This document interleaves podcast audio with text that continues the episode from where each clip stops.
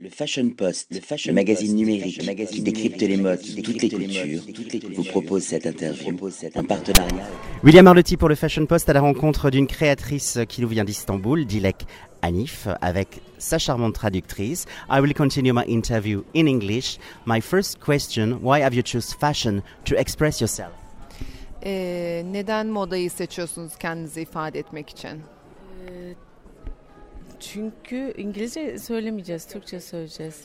Ee, çünkü e, ben doğduğumdan beri e, modanın içindeyim ve bunun da- en rahat ettiğim yer e, moda. Bunu yaparken çok rahat ediyorum ve çok mutlu oluyorum diyebiliriz. Because since she was born, um, should I talk as I? Or- Okay. Uh, since I was born, I've been in fashion, and this is probably the only way I know how to express myself. I really enjoy it. That's why I chose fashion. How could you how could you make a definition of your woman because we are in an extremely glamorous line, a very very chic design. The shape goes to essential, but what is the definition of your woman? Ee, Dilek Hanif kadını nasıl tarif edebiliriz?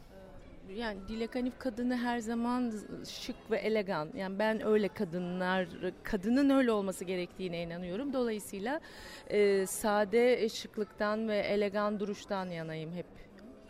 I've always believed that the Dilek Hanif woman has been elegant and chic, and I think that every woman should be elegant and chic, and so that's what we design for. There is a dimension of the powerful vibration. There is a touch of uh, embroidery, there is delicate fabrics. What is your fabrics addiction? Ee, işlemeli ürünlerimiz var, kumaşlarımız e, nedir daha çok bağlantılı olduğumuz kumaşlar?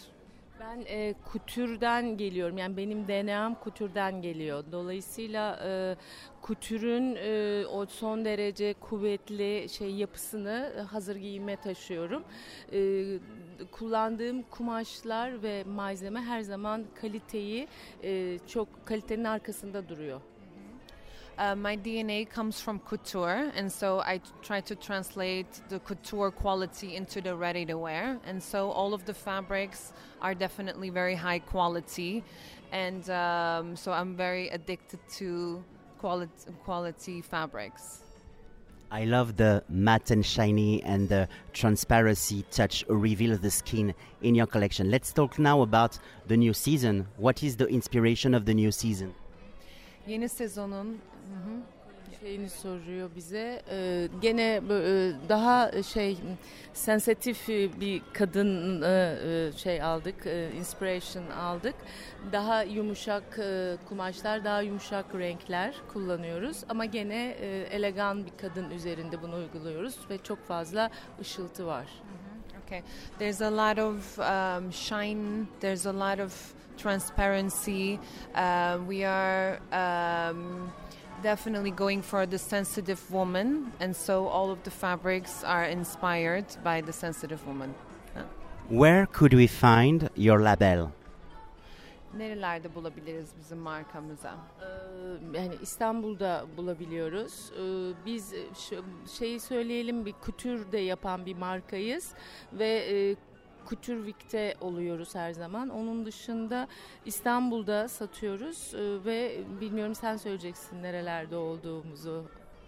Um, first of all, we have a big showroom in Istanbul. We are we started off with couture, so we have a beautiful showroom, couture showroom, and um, it's two floors. One floor is ready to wear, one one one is couture, and we also sell to a lot of foreign countries. Uh, that's why we're here actually, and and we also sell in Harvey Nichols in Ar- Ankara, Turkey. That's great. It was a pleasure to meet you. Have a nice day in Paris and hope to see you next season. Thank you very much. Le Fashion Thank Post, very le, fashion- le magazine numérique, magazine qui décrypte les modes, toutes les cultures, vous propose cette interview en partenariat avec le